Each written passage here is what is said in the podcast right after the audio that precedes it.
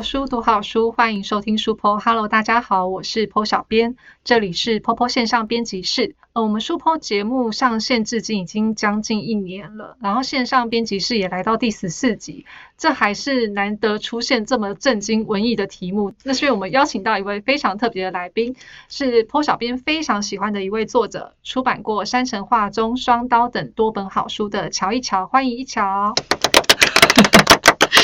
呃，坡小编还有坡坡的听众朋友，你们好。我不太习惯录音，所以等一下有讲的不好的地方，请包涵。不会不会，我们相信一桥一定可以给我们带来非常多精彩的内容。好，除了一桥的话，今天在场接受坡小编访谈的，还有一桥的责编尤利。Hello。跟坡坡网站经理，你们的老熟人佑哥，嗨，对，今天佑哥跟尤丽也是受访的对象哦。因为今年初就是一桥的两本作品《山城画中》跟《寻找冬天的你》要在坡坡原创出版了，而且 Popo 原创特别开了一个书系，叫做《lone》。为什么要开新的书系？跟 Popo 出版的选书有没有关系？这个我们后面再聊。我们就先把时间留给一桥。现在先说到一桥，其实刚从法国回来嘛。对我刚解除自呃自主管理，对，就是回来台湾就要隔二十一天，所以现在一桥是长期在法国工作嘛？对，现在的工作规划比重心比较是在法国。呃，其实我们在一开始听到一桥的工作的时候，我们都觉得有点新奇，因为这是我们很少去接触到的一个行业。对，因为一桥做的是艺术经济，这是一个就是什么样的一个工作？你的平常工作内容是什么？嗯，看展览，然后买画、卖画，真的 收藏。其实讲穿了就这样子，看展览，然后物色好的作品，嗯，然后等待好的时机，就这样子。我记得一桥最初念的是哲学系，对，我是哲学系的。那怎么会进入一个感觉好像跟哲学有点关系又没有什么关系的行业？其实从外观看是完全没有关系，但是实际上进去到里面之后，我发现是有很高度的正相关。可能有必要解释一下，我我是当代艺术啦，因为艺术分得很细嘛。呃，你有古典的，然后现代的、当代的。呃，当代艺术其实比较是进入所谓的观念艺术的时代。这么理解好，我很常这样说，就是呃，现代艺术以前可能那个素描，还有就是画工、画画的功力，这个是基本功。那观念艺术呢，可能观念是基本功，嗯，就是你只要没有办法去把你脑子的东西用各种的美材去传达出来，那其实你是呃。不成立的，就这个作品不是好作品。所以，当我有哲学的训练去呃亲近这些观念艺术的作品的时候，事实上我很容易去理解。就第一第一层就理解艺术家想表达什么，第二层我可以去判断他这么做呃是不是诚实的，是不是发自内心的，然后有没有一些不必要的美彩，只是因为呃哗众取宠的关系，所以被拉进来。对我来说，读哲学是。呃，做我这一行，呃，我觉得很好用的工具。其实，真的文史哲跟艺术，它其实都是非常紧密相关的。因为，呃，以前的艺术家，其实在文哲方面，其实都是非常的强的。他们在创作上面，应该也是有非常融入他们的一些想法跟过程。所以，我觉得，即使到现在，其实科技虽然分得很开，可是他们其实都是非常密切相关的。但对于就是。我单纯念中文就是中文，我念哲学就是哲学，我还是很难想象说，哎，怎么会有办法去跨入或者进到这个行业？因为可能在台湾来说，这个行业对我们来说太陌生了。其实，呃，我入行是一个意外了，因为那个时候，呃，刚念完硕士，哲学硕士毕业，然后在法国要在巴黎嘛，要找工作，那刚好就有朋友他是在画廊工作，然后他要离职了。然后他老板就不让他走，然后就跟他说：“呃，你要离职的话，你帮我找一个人。”然后他就病急乱投医，那他就抓一个替死鬼，对，他就知道我在找工作，然后就让我去面试。结果我没想到我遇到一个怪咖老板，就是在山城第一版商周版出版有帮我写序的那个，他也是一个蛮怪的人，所以就是误打误撞，两个人就一拍即合这样。他也是哲学系的。就所以一开始我以为我的学历会跟这一行比较不合，但反而不是这个，他比较 care 的是我是谁介绍的，我有没有保证人，然后就跟我讲说，我们这这一行动辄你眼前的作品动辄多少钱多少钱，我怎么可能交给一个不信任的人？我心里面想说，那你是你自己找我来面试的，然后你，所以其实还好，就是从一开始学历就不就不是一个门槛，嗯。会就是先聊到就是一桥的生活跟他的工作，其实是因为就是一桥的作品里面有非常多这样的内容，所以就难免就想要先从这样子的一个方向进入一桥的世界。然后说到一桥的一个作品，听众朋友如果在上一集我们聊山城画中的时候，可能就会知道说，哎，一桥刚开始创作的时候，他其实都是在写他身边的人，但我们就会觉得说，哎，你一桥你的角色里面有很多。好像我平常也不会接触到的人，真的吗？真的，真的，真的。比如说，好了，医师会啊，但是医师大概就是我去看病，然后他问我说：“你今天有什么不舒服的地方？” 我不会了解医生的感情生活，或者是什么药厂业务啊，或者是画廊老板啊，对啊，这些就是我们好像平常不会接触到的人。可是这些都是一巧你认识的朋友嘛？对，然后我其实到现在都还是习惯。用身边的人来取材，但是当然，因为写作的关系，我开始对就是形形色色的人感兴趣，所以我就会比较去问更多，然后了解更多，然后嗯，交朋友，就是跟朋友之间，我就哎听到比较不一样的职业，我就会特别感兴趣。其实是。相辅相成的啦，所以就慢慢你要说收集嘛，这些 比较特殊职业的，我现在还收集的还蛮多的。但是讲一个比较有趣的啦，像医师，我我确实有蛮多朋友是医生的，但是我每次问他们，就是譬如说寻找冬天的你，呃，前面有那个要急救这个，那我就问我一个朋友，他是那个急诊室医师嘛，然后我就问他说，哎，你们那急救怎么样怎么样？然后那个术语怎样？我就被他冷冷的打回来，他就说：“你们那种连续剧啊、小说会写的都不是现实发生的，所以你随便写都没关系。” 真的？他就说绝对不会是我们我们现实那个发生的，所以他也懒得跟我说他们现实发生什么事情。可是对于作者，就一听到这个，不是觉得说，那你要跟我讲，我这样子我要写的真实啊，会吗？我我一开始会觉得哇，好受伤哦，他居然都不用跟我说。可是另外一个角度想，那我不是自由了吗？因为反正。医生都这么不屑我们写东西，那我随便写喽。对，然后药厂也是我从小到大的一个好朋友，其实也是殷子凯这个角色的原型。他们家是开药局的，我希望他不要听到这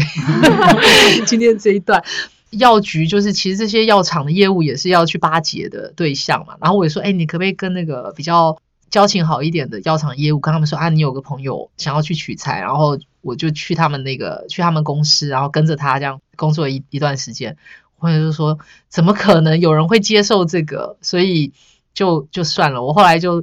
我知道这个原型，然后他是做这个工作，但是其实他工作内容很大一部分是我想象的，因为我的作品其实都在处理，要不就是人，要不就是会有一个课题，那课题是我可能。思索思考了一两年，我自己现实人生需要去想清楚，然后去呃反省的，所以我其实是着重在这个东西。所以那个职业的部分，我也不想把它写的太巨细靡太哇，大家哇真的是这样子吗？然后对那个职业太好奇了之后，它变成一个职场剧，我也不希望这样子，我不希望它喧宾夺主。所以就是说啊，因为人嘛，那每一个人他都会有他生活的背景，当然最主要有他的家庭、工作、社交。这个这个部分我一定要交代，那大概就是这样子。很多部分其实是我虚构的。对，其实如果是以一个都会的一个作品来说，那职业的设定它其实是真实，然后去符合这个人的特质就好。但呃，他当然也不是去写这个职业介绍，不用到巨细靡。但我们很怕就是说你写的写错了，传达了错误的知识，这就要问到责编了。你知道，我们编辑对于这个校稿的时候，他都会有一种困难，想说。这个作者他到底写的是对的呢，还是他其实是在骗我的？会不会有这样的想法？有些时候确实会透过自己人脉，试着去查到越接近真实的越好。对，那我觉得一桥自己本身就有做功课，诶，所以我是觉得做一桥书的时候，我是比较放心了。对，但当然如果有些是年龄比较小的呃作者，他可能其实还是学生，但他想要写。呃，出社会的事情的时候，其实就比较容易看出，呃一些破绽。嗯那这个时候当然就是会老实的跟他说，这边可能比较不贴近现实，我必须要帮你做一些修改，或者是我曾经去哪里做过一些田野调查，应该是怎么样写，就会给他一些建议这样子。可是刚才一桥都跟你说，他那个是他虚构，连他医生的朋友都跟他说，现实不是这样子的。那只好先问我的医生朋友，来问我的医生朋友跟我的那个业业药厂业务朋友。该作为一个编辑，心里面有没有想说，哈、原来我作者居然这样子骗我？太太诚实了，太诚实所以我觉得作者形象很重要，就像一桥这样，我就觉得，诶，他说大部分应该都是对的，不用花太多心力再去做深度求证啊。对，啊可是其实编辑都还是会就是稍微去查证一下，就是是不是胡乱的太严重是看得出来的。那我现在要把我的电教时间再增加两倍。特别是医生这一块的 把它讲出来。对啊不会不会，这不是职场剧，就一小说的这不是职场剧，就只要大体的一个正确的知识跟传达的东西没有错就好了。其实我我自己也常常就是我有一些呃，就是创作电影的朋友啊，然后什么，他们都会来问我说：“哎，你们那个艺术圈是这样的吗？那个拍卖行哦，就是，然后他们甚至有的时候会搞不清楚，就是呃，策展人呃他的角色是什么，然后艺术经纪角色是什么，反正就是会混在一起。那每次给我看，当然都不是我们，而且那个说话。”他电影里头的角色，呃，那个说话方式都不会是我们这个行业，就是我嗯几乎没有看过百分之百是啊，这是现实中会发生的。嗯，但是后来转念一想，我觉得无所谓。对，因为这就是故事。对，就是我我会知道说，我只会问他说，为什么你这个角色一定要做这个工作？嗯，那他说得出一个理由，我说那你就 OK，没有什么对跟错。可能因为呃每一个工作其实它也是有分很多不一样的面向吧。假设你现在这个职业是这个角色必要的，那那就可以。那假如说不是必要，你只是你要写这个职业创这个角色，那就变职业剧了。哦，职业剧那就一定得百分之百精准。嗯绝对不能那个，就好像电视剧，假如拍什么急诊室，那你急诊室那个一定要要精准啊。对，因为我觉得，比如说像这样的一个呃都会主角的一个背景职业设定，它其实是希望可以尽量符合那个特质，但又不会偏离太远。我们就说，就是尽量让大家不要出戏。比如说现在很多的总裁啊，但总裁都不上班，都在谈恋爱，我们就很容易出戏，就觉得说，嗯，这个好像不太真实。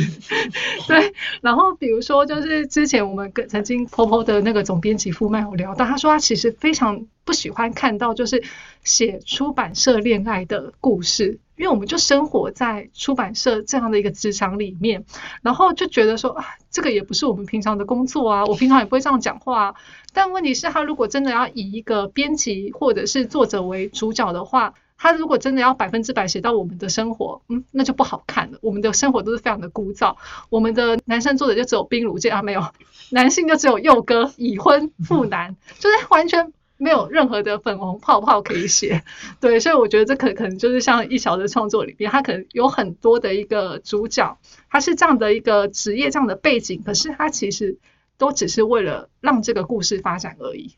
嗯，对对，是这样子。这样子的话，好像就不用再继续问下去了，本来还要问说怎么取材什么的，为什么要做这样的设定？因为其实这个是在婆婆的网站上面的创作类型比较少看到的一个部分，所以才会比较好奇的说，诶，为什么就会想要写这样的一个主角、这样的一个设定，或者是这样的故事呢？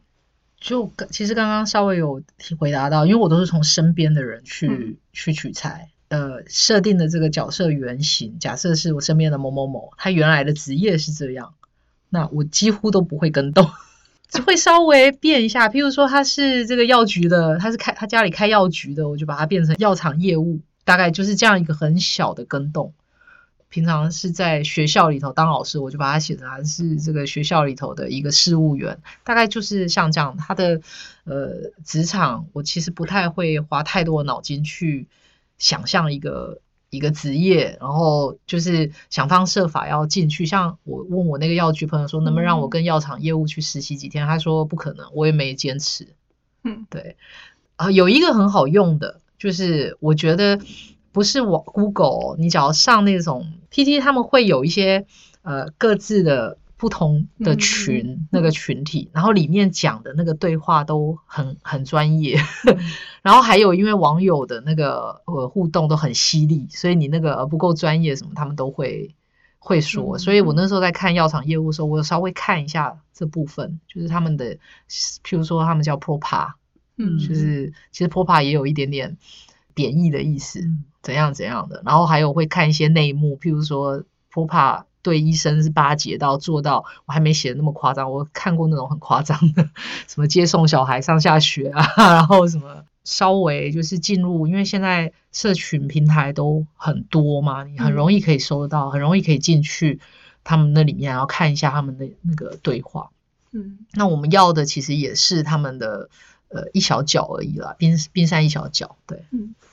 对，我们常常在说，就是感觉你是不是要有那么丰富的一个生活经验，你才可以创作这样的故事。可是我觉得今天听一桥分享，就是说，虽然你的生活是跟我们不太一样，但是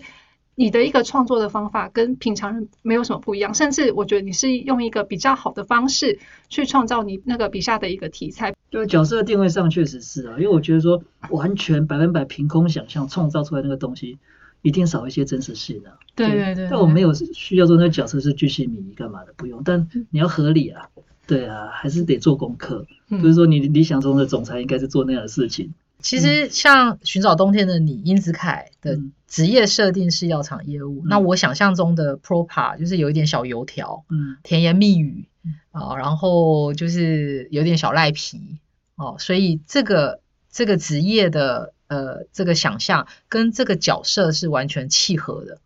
所以我其实是要要的是这个东西，就是说，当我设定一个职业的时候，我当然会去思考，那这个职业环境，像你们在出版社，就会造就你们的某种程度，你们出版人有出版人的那个那个调性。嗯当然很多是刻板印象，但多多少少会有。譬如说，我也时常听到人家说啊，你一看就是就是搞艺术的，就是大概是这样子。我觉得多多少少有一种说不清道不明的那种个性性，我们的性格是被我们所从事的行业去形塑出来的。嗯那这个部分是我比较 care 的，因为我刚刚说了，我的书不是就是写一个课题，我在思考的课题，要不就是写人。在尤利看来啊，就是婆婆站上，可能大家就比较想要，也是先从生活出发，所以就比较容易写到校园爱情。可是你觉得，比如说像一桥写的这样的一个都会爱情的内容，是你会想要去发展，或者是说，呃，你会建议就是想要去尝试都会爱情题材的一个创作者，他怎么样去进行吗？都会爱情的这个类型的话，当然也是我们婆婆想要发展的类型。对，因为其实婆婆是一个多元创作的平台，所以并没有特别去局限什么类型可以写，什么类型不能写。因为像一桥这样的呃创作风格，对我来说，就是做这么多年来说，算是特别特殊的。一嗯一种风格，对，所以我们也很希望，呃，可以透过出版的这种形式，让其他的，呃，除了我们站上原有的读者群之外，看能不能再拓展另外一块全新的读者群，是可以看到我们有在做这样的类型的。可是，一桥的那个创作类型说特别，但其实现在说穿了很简单，就是写你的生活而已。对，就好像也没有什么太特别，只是因为你的生活刚好跟我们比较不一样而已。比如说，呃，一桥的笔下就是常常会有一些跨国的情节，它是非常顺其自然的发展成这样的一个情节的过渡吗？还是说是刻意安排的呢？最一开始可能有一点刻意安排，像《蓝魔》啊，《蓝魔危机》跟《海域之歌》，主角都直接是外国人，嗯，所以最一开始可能稍微有一点刻意安排，但是后来是因为，嗯，像譬如说我在写那个《寻找冬天的你》的时候，事实上我这一本书是。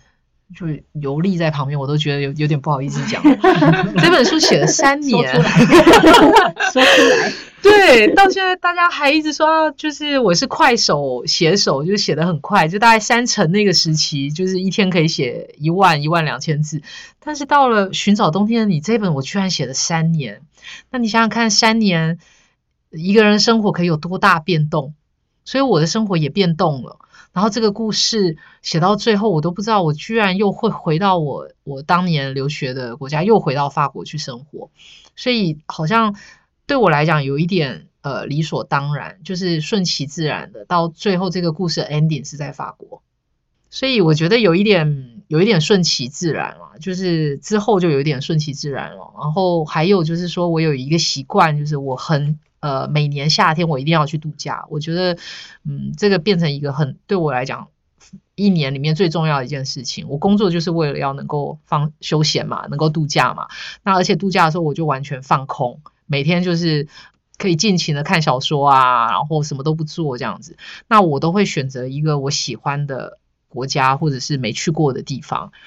当然去到那边，我又不喜欢买那种旅游纪念品啊，什么带回家也不知道摆哪里，所以我都会用眼睛，然后用用。全部，然后去吸收那个地方，然后想象当地人。假如我今天不是一个只只来一个礼拜、两个礼拜的观光客，我是当地人，我怎么生活？我就很想进入这种想象一下，呃，这样的一个生活在当地的情境。那这些东西我就把它带回来，然后呢，它很自然而然就会出现在我下一本书或下下本书。所以就是说，它是我带回来旅游带回来的纪念品这样子。所以也不是说我有多跨国经验，因为大家都可以出国嘛。我现在听起来，我觉得就是一桥的主角是跟着你生活了，而且因为在之前山城的访谈里面，一桥也有说到，你会把一个故事放在自己的脑中很久。虽然我在听到那一段的时候，我想说哇，作为你的编辑实在是太煎熬。我这时候应该就是说，你脑中的故事到底成熟了没有，可以出来了吗？这样子，可是就感觉说，好，他现在跟着你的你一起生活，所以很自然的，他就会变成你的笔下的一个情节的一部分了。对，而且但是我很尊重我的编辑，哎，我每一个故事我都会给你们选项。我现在有一二三三个故事的呃方向，然后就是我的编辑会投。我记得寻找冬天，你那时候那个小右有投到票啊，我没对啊，就说哎，我现在有这样故事那个故事，然后哎，你们觉得哪个比较好？你们就异口同声就说啊，这个比较好。对啊，所以现在是。呃，一桥先提出一个故事概念，然后编辑投票之后，你知道，你再把那个故事概念放在你的脑中养。没有没有没有没有，我我都会先养了一段时间，然后大概同步会进行两三个。我觉得哦，这个可以这样写，那可以这样写。然后呢，有机会跟那个编辑聊的时候，我就会说，哎，现在有几个，那要先写哪一个？对，大概是这样。又到了可以来聊这个。对，那个写作时间，让我们投票一下。三个月、半年、一年的哈，没有三年这个选项。哦，我我觉得现在有点会，这是这是我真的要说，这是我有史以来写最久的，它已经变成我的有点像周记了。前一本没有出版了，他离开以后，那个变成周记，就是每个礼拜六、礼拜天，事实上礼拜六的时候要忙，每个礼拜天我就是固定在那边写。他离开以后，那这个故事大概写了一年半。我已经觉得创破纪录了，因为以前山城化妆啊、海域舞那种都是三个月、两三个月写完的。那到了寻找冬天，你因为刚好又面临我生活有一个很大的变动，因为我要跨国搬家，然后我要跨国呃经营一个事业，我开一个新的公司，然后怎么样的，就太多的事情了，就很多的生活中很多的变动啊。那本来以为啊遇遇到武汉肺炎这件事情，家里。就是会比较闲，什么事实上没有，就是在家里面闲的时候，你们可能也知道，越是赶稿越不想去看稿。我们不想知道这件事情，所以事实上我就在家里面这样，其实也写作速度没有没有变快这样子，所以就不小心拖到了三年，是因为刚好遇到跨国搬家这件事情。那现在搬完了，应该下一个故事也就可以三个月 恢复到原本的 频率。你们还不是最久的，因为因为我好像是一八年的时候有受邀到法国的一个城堡去驻保，那个时候受邀的条件就是我要以城堡为背景写写一个一个故事。你看一八年到现在我都还没动笔，然后他们就老是问我说现在想到哪里了，故事大概是怎么样，都已经想好了。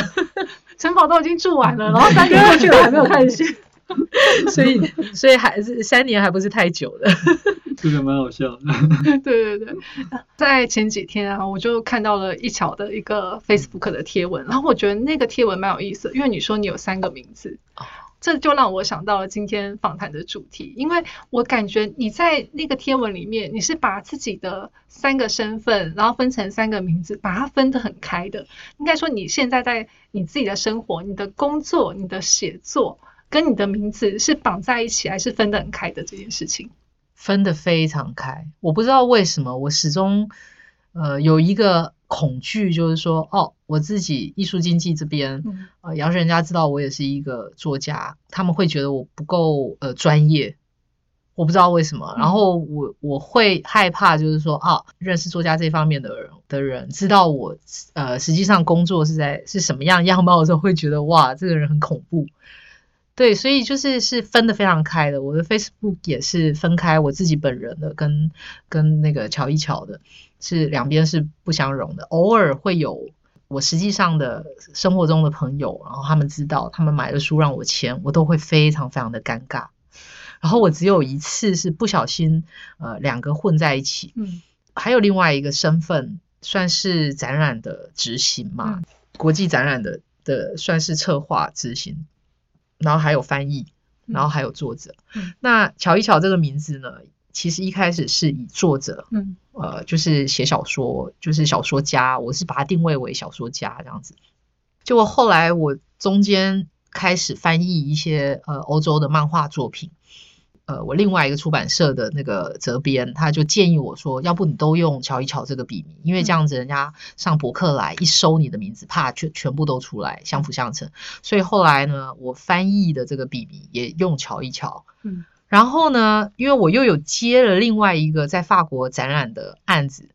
那这个案子呢，我算是回到我真实的、真实的生活、嗯真实的工作。然后结果不幸的是，呃，我们那一年，因为我带了好几好几届了，好几年，然后其中有一位，我们是带台湾的漫画家到法国去参展嘛，其中有一个漫画家，呃，他在之前有一个一个算是在讨论翻译的座谈会，先认识了我，嗯就是身为译者的乔一乔。后来在我要带他出国的时候，我的那个英文名字是 Joy 嘛，所有人都叫我 Joy Joy Joy，就只有他说：“哎、一乔。”他每次，因为我们其实很严肃，我们出团都很紧张，因为要带这些呃什么都不懂的人到国外，然后我要管展务，又要反正就而且还会有外交官来，所以其实是很正式、很严肃的工作。可是每次他一叫我一瞧，我心就一软，就哇，他知道我的秘密身份。然后其他的团员啊，还有我们的那个大老板也都会说，他为什么叫你一瞧？对，就是所以其实有的时候会不小心就是混在，就这这么一次经验啦，就是是呃混到我现实的生活。但是反过来说，我现实生活人万一知道我瞧一瞧这个身份的时候，我是特别的尴尬。对，然后我觉得到了法国有一点改变，因为在法国我我居居然用法语，我可以很坦然的说哦，我自己有写作这样子。嗯可能我觉得那个氛围不一样，嗯，就是在法国，他们其实每一个人可能因为他们只有三十五工时，一个礼拜只工作三十五个小时，然后每年还有两个月的假期，这样，嗯所以他们时间太多，所以其实大家或多或少都呃开展出另外一个身份，好比说我前两天看到那个法国的呃一个议员。他有一个那个参议院的议员，他居然是漫画的编剧，之类的，就是他们很鼓励，就是说啊，你另外有你自己的你的喜好可以发展成一个专业，嗯。这并不会去影响到你另外一个专业。我不知道为什么在台湾我很自动的会去屏蔽这个东西，但是在法国我又会把它打打开，这不是我经过深思熟虑的，它是很自然而然的。我觉得可能在台湾，应该说常常会看一个人，就会先帮一个人定了一个身份，然后就很难的去把其他的身份去加诸在这个人身上。因为我会这样讲，是因为那个张忠谋的夫人非常会画画，张对淑芬，嗯，对，可是大家提到他，还是会提到他是张忠谋的夫人，夫人而不是他的画家身份。可是他其实是非常优秀的创作者，对对，对啊，是啊，是这样子。就是我法国的朋友跟人介绍我的时候，都会一定会很迫不及待要说他也写小说、哦，这样 他也是创作者这样。但在台湾就比较不会，我自动的会去把它屏蔽。事实上，我两个就是两个领域，你要说他是一个用左脑，一个用右脑，其实也不为过，是完全不一样的思考方式。但是写作这一方面，瞧一瞧，我会比较柔软，会比较有耐性，然后也比较有包容心。可能就是我们认识你的角度不同，因为我们认识你的时候是一桥这个名字，那我知道你的真实工作，那可是我就很容易去接受你还有译者跟艺术艺术经济的这样的一个身份。对，可是我更多看到你的还是一桥，所以我们还是为一桥就是这样子去催你写稿。这个还是我们最主要看你的身份。对，其实刚才就是有讲到说一桥的一个呃笔下的一个创作跟情节，其实就是他的生活。那对我们来说，那个跟我们的一个日常生活比较不一样，所以我们会觉得比较有点特别。可是那以编辑来说的话，你会觉得这样的一个情节会让我们的读者。是比较难投入的，还是他觉得是可以去接受的呢？诶，我是觉得会不会难以投入这件事情，我反而是认为应该是在角色刻画上面有没有让这个角色被读者理解或产生共鸣。但是因为像一桥的作品的话，它里面的角色比较特别，就是它的女性角色是很突出的。他们多半都是很成熟独立的，然后他们在他们的业界可能都是有一些不错的发挥，然后他们有一些能力可以去追寻一些更好的有质感的生活。对，那他在写这两个角色的时候，他们的行为行动其实都有符合他们的职业跟他们的年龄。对，所以你在看他那个作品的时候，你虽然不是这个业界的人，可是你可以从他文字当中的描绘。去理解说，哦，原来这个角色他是这样，他的故事是这样发展出来的。对我相信读者在阅读的时候也会有同样的感觉。对，其实刚才尤丽说到一个很重要，就是说那个一桥主角都是非常的独立自主的。因为我觉得这个现象很有趣，因为其实在我学生的时候，我会很喜欢看到那种被拯救的女主角。可是当我出社会之后，我会喜欢看到像一桥写的这样的一个女主角，就是她是有自己的事业、有自己的生活、有自己想法的。我觉得跟就是在阅读的时候的你自己的年龄啊，或你曾经发生过的经历，会影响你阅读一本书的一些感触。那个女性的角色啊。我觉得我可能谢谢尤丽，好像把它说成优点，但其实它也是我的弱点之一，因为我自己是女性，嗯，所以我比较容易进入女性的角色。那男性呢，我有时候就要花很多的时间去刻画这样子。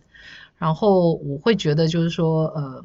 在设定上你可以看得出来一些僵化的部分，譬如说，当我呃的男性角色设定是那样，英子凯是那样子哦，他是一个油腔滑调的甜言蜜语的。死皮赖脸的人，他从一而终，他的性格就会是这样。可是女性角色，我通常创造出这样的一个女性角色，我的目的都不是要讲她这样子的性格，而是让她改变的过程。嗯，假设一开始这个角色设定是很骄傲的，最后一定要把她的就是把她的骄傲摔在地上。假设她是一个很自卑的，最后一定要让她变自信。所以在女性角色的刻画上，我的目的绝对是跟我的设定是相反的。嗯，这个是。就是我自己觉得是弱点了，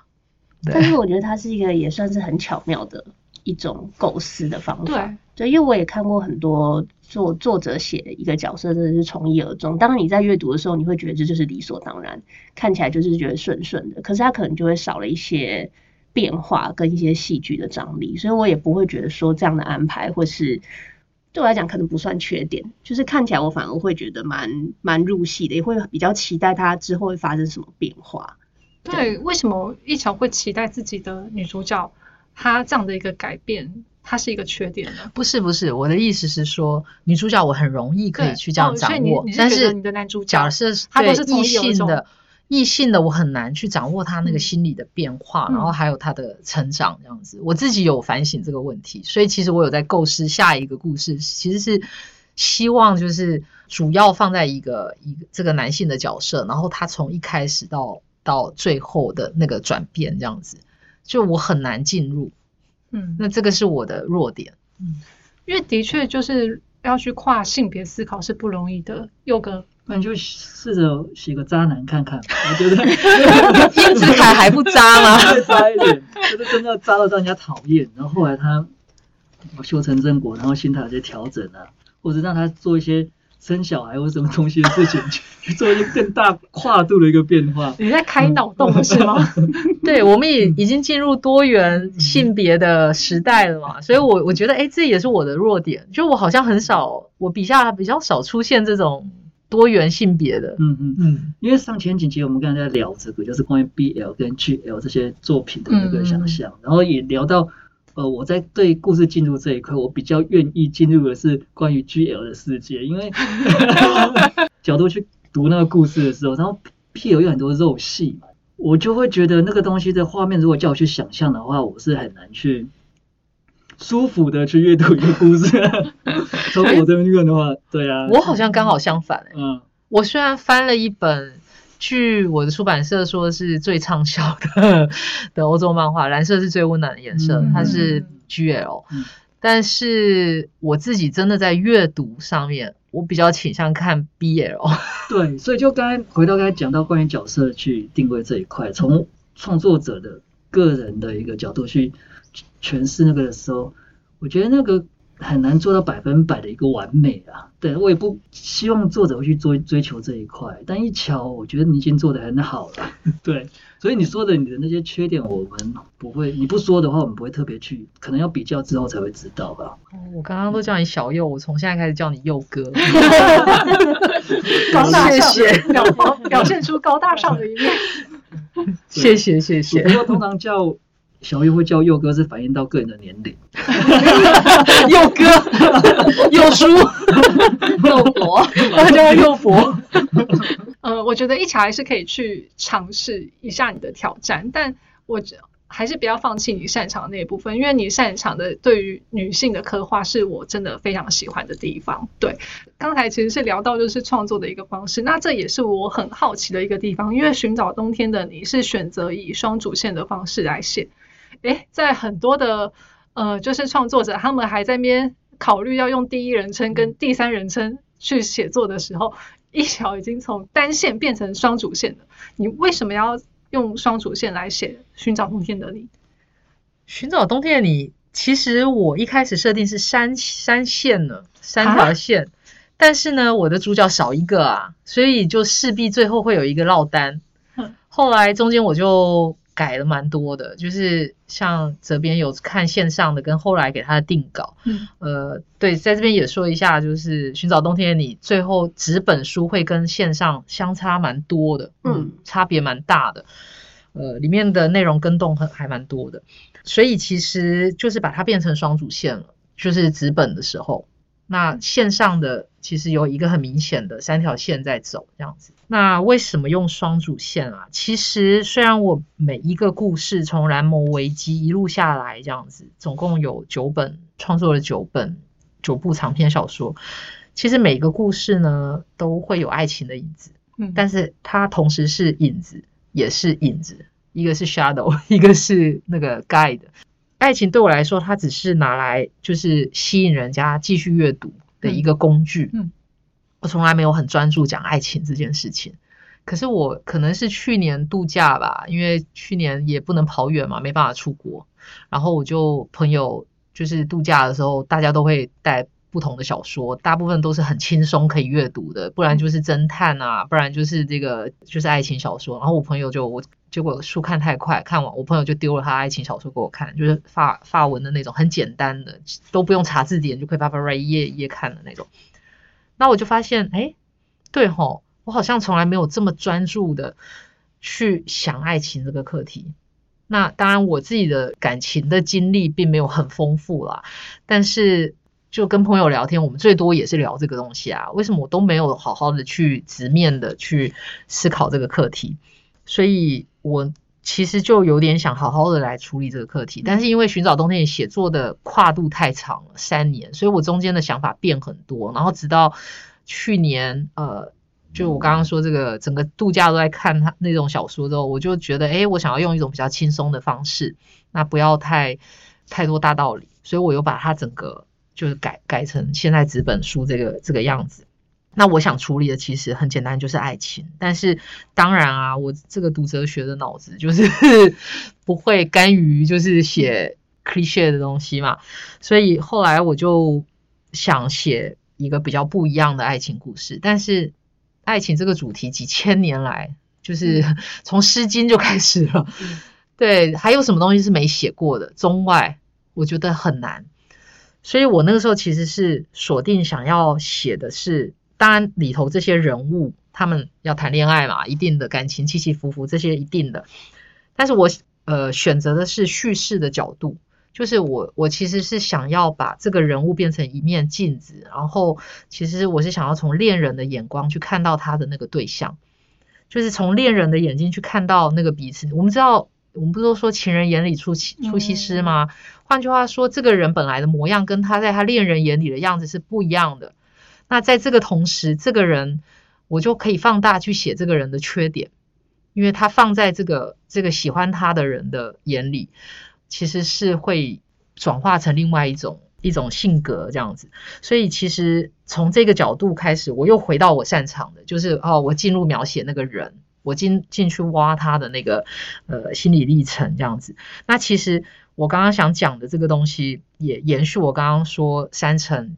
所谓的后三层时期，我自己觉得在寻找冬天的你，我在在人物的把握上是自己特别呃觉得有有有自信的，因为其实我从三层之后，三层在寻找自我，可是三层之后我一直在在做的一件功课就是我怎么样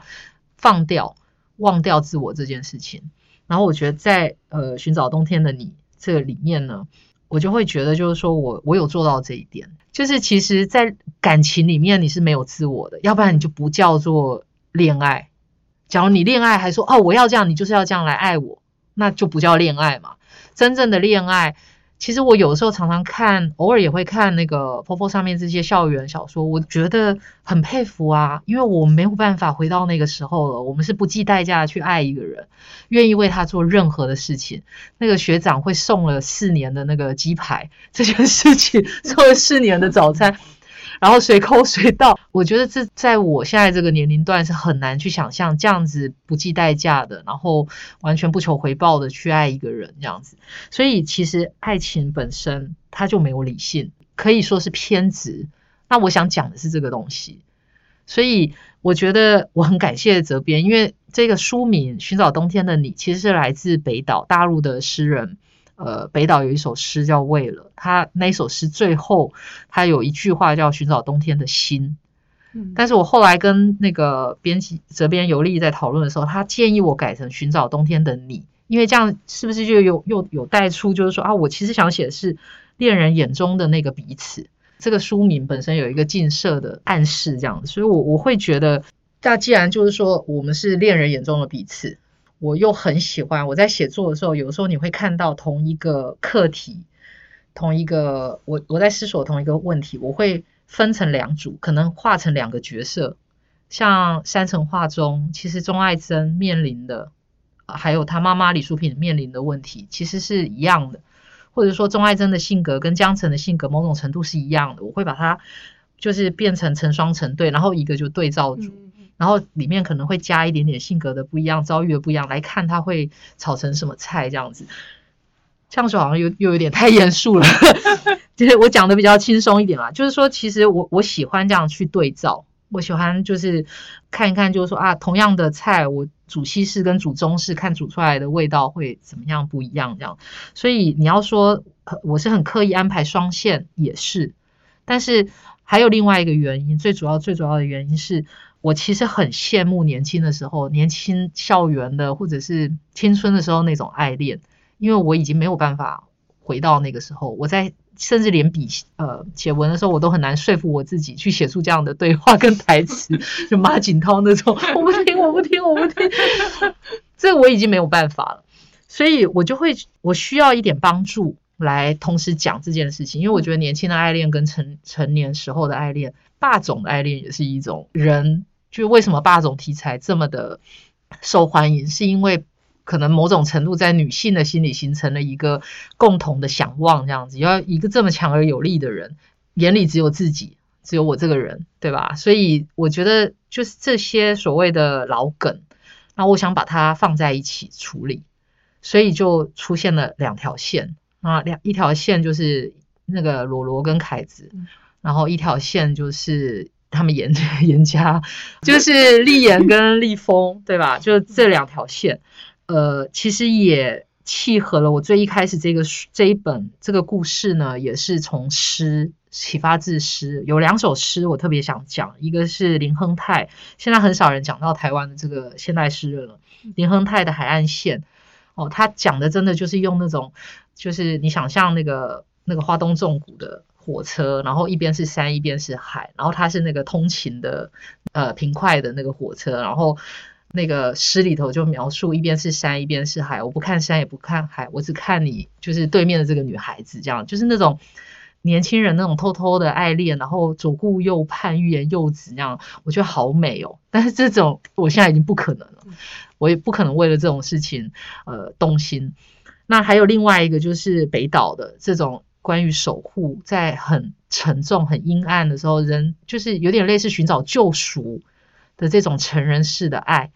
那我觉得这两个我都想写，而且我我预计我也可能只写这一本。是以爱情为主题的的小说，之后会不会有其他关于爱情的主题？对，所以我自然很想把我觉得我找到这两个最大的类型，然后用这两首诗带给我的启发，然后并行的写在这个故事里面。那我觉得最好的就是呃这个标题“寻找冬天的你”。其实，在爱情里面，我们都在寻找那个彼此。那所以也回到，就是说我我之前说哦，三从三层开始，我就把那个我放掉，我一直在寻找一个忘掉自己的方法。那其实忘掉自己的方法，或许就是你有一天你感受到你愿意爱别人比爱自己多的时候，那你就忘掉了你自己。这个对象有的时候不一定是人，爱情就是无关乎理性嘛。那他他有可能呃，也是一种自我的答辩呢。现在这一刻，我自己觉得哦，我没有办法像年轻时候那样去爱人。可是可是有可能遭遇不一样的人，遭遇不一样的事之后，有可能又变回来说就很奇怪。其实爱情就是就是打破所有的规则嘛。所以我觉得北岛这首诗在最后一句话是必有人重写爱情。必有人重写爱情，我觉得这句话就非常的巧妙，因为这个有人其实就是我们，呃，所以这个故事很有趣的是，它叫寻找冬天的你，可是整个故事都是发生在盛夏，都是发生在夏天，嗯，所以你你要在夏天里头去找找冬天，你当然找不到啊，嗯，对啊。我我不知道这样讲会不会又讲的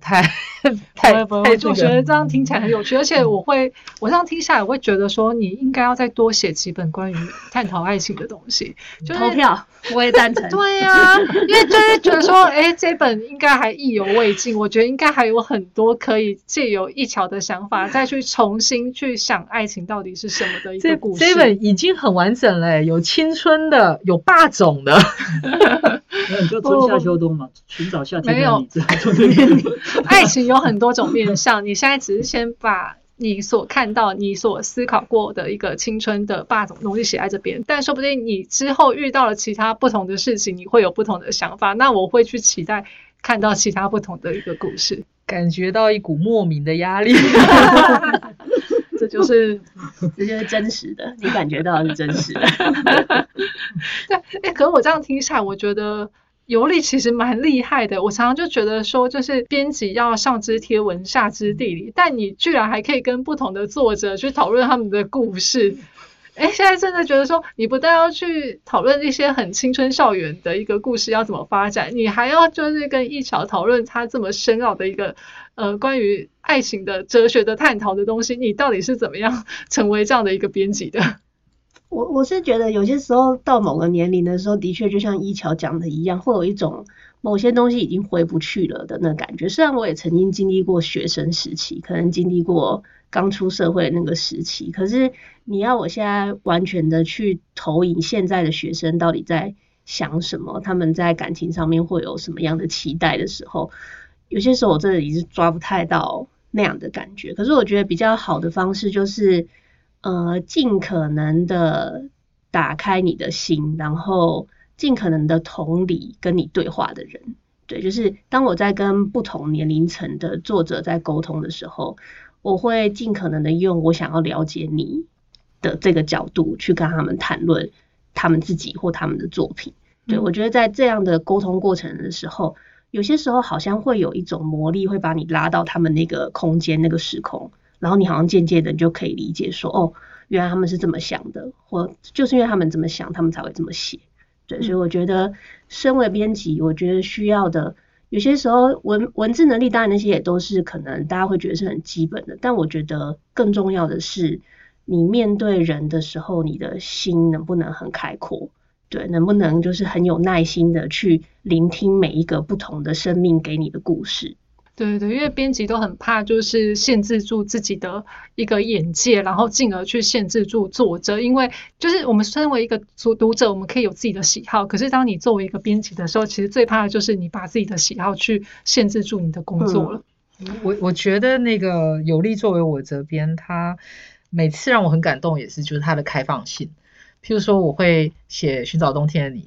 里面有一个很禁忌的嘛。对我一开始就问他说：“你会不会觉得这样子太嗯怎么样？”他说：“不会啊，我很期待后面发生什么事。”对，就是我跟他对话，结果都到最后都是我自己想太多，他就是都无条件支持这样子。嗯，今天这集真的好严肃哦。那我们最后再来问一个严肃的问题，佑哥，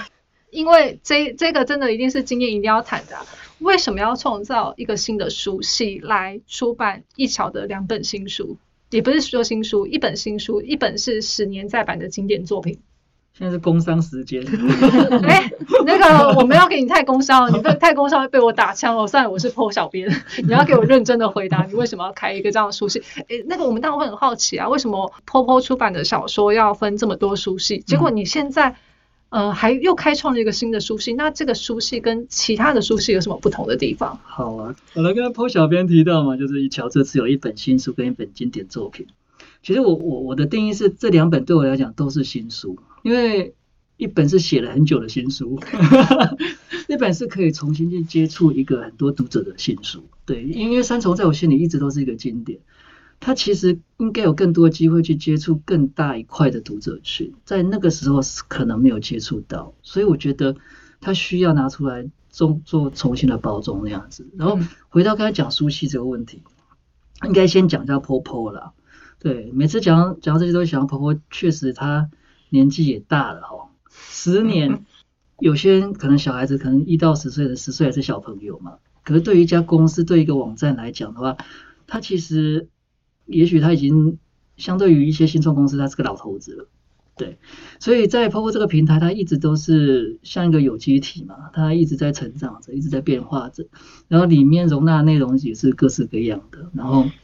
类型也是，作者也是，所以我们在成立的过程中也有出版的路线一直在开发中。那最早会有练小说嘛，然后后来译小说，他们去承载的都是相对应类型的作品。后来 PO 小说成立了。那 PO 小说一开始成立的初衷就是希望它是一个不分类的，因为 PO 就是有这么多这么多类型的内容，需要透过这样的一个一个出版的路线，让更多的创作者能够遇到喜欢他的人。对，那出版这件事情对我来讲，它除了是一种梦想实现的一个一个寄托以外，它它可以在另外一个世界，就是在通路也好了，或者就在出版市场去遇见你在 PO 站上可能不遇见的那些人。那就回到这个德万这个书系，对于我来讲哦，即便是剖小说这种已经不设限的一个类型来看的话，它还是需要做一定的区隔，去帮助选择，对，去接触它应有的读者这样子，然后让大家可以更快速的了解说，哎，我，然后我对德万这个书系，我的想法是说，它比较重点的差别在于作者这个人的一个。条件啊，也不要说条件，就是作者的特质啊。对，呃，作者他从写作到现在一定会有各种阶段嘛。然后我觉得在人幻书系的作者，他一定要有呃相当的历练，然后他的故事在心里发芽那个阶段，他们其实是相当清楚的。然后呃，我们那时候在讨论这个书系的时候，我们头目也给这个书系一个几个简短的词去形容它。他说。The One 代表就是相信、独特、自由。其实，其实说起来，它可能有点抽象，但每个人心里，我觉得在 The One 这些作者群来来说，他们的题材哦，我的目标是觉得每一个人都心中都有一个故事，对，那个个故事是唯一的 The One 嘛。然后，不论是读者也好，创作者也好，都在寻找这个故事。但这个故事必须透过你刚才好像用到了《寻找冬天》你的根，我也觉得好像在讲我。所以，所以我我不会演哦，就是这个书系的思考的起心动念跟一桥的书籍是有很大的关系的。因因为这样类型的作品，这样说的故事，还有这样的作者，我们必须用什么东西去让他去接触到适合的对象，然后他也会变成是一种典范哦。就是有更多元的创作者会觉得说，诶，我可以写这样东西，我适合这样东西。那读者的话也可以从这个角度去看，我可以从这样去找到我想要看的东西。所以人万他能够解释的方向其实蛮多的嘛，对啊，就是独一无二嘛，独一无二的作者，独一无二的故事，独一无二的当下才能写出的东西。对，那还是回到一个初衷，就是说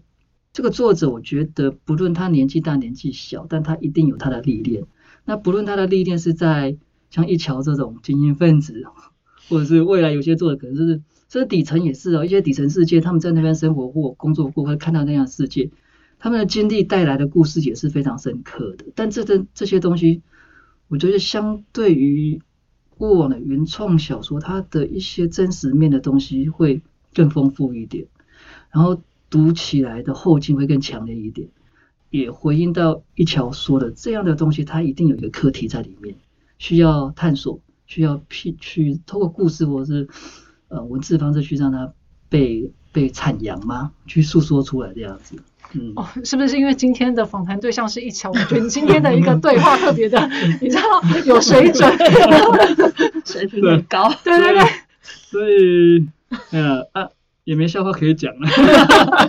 真的，一桥，我我其实刚才听起来，我就觉得说，你对于乐万的这样的一个包装，其实就像一桥给自己的一个名字的一个设定的一个不同。哦，有那种感觉。对对对对。那乐万后面的一个选书会是什么呢？选书啊？对啊。就宝贝啊。真的假的？不要乱来哦。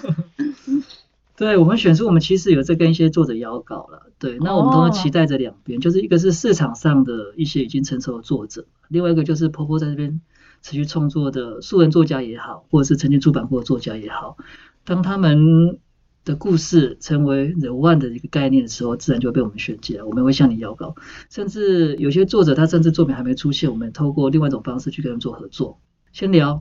你最近想要写的是什么。对，而我们人外的概念是什么？对，有合适的作者就会去做更深入的合作。所以人外的话，会比较是以作者为一个出发点的一个书系。嗯，好，那我感觉这个书系也是佑哥的创作啦，就看你怎么样去定位包装它了。哦，是整个泡泡的创作。嗯，对对对，那就会期待。还是先请大家先支持我们乐万的第一本跟第二本，就是《山城画中》跟《寻找冬天的你》，会在今年的二月二十四号出版。就再次强调，对，今天就非常谢谢一桥来帮我们录这一集婆婆线上编辑室。那我们也期待等一下就是尤力跟一桥在讨论后续的创作哈。对对对，对 对对，下一本书不要再等三年了。对对对，好，那我们就谢谢一桥喽，谢谢，谢谢，拜拜，拜拜，拜拜。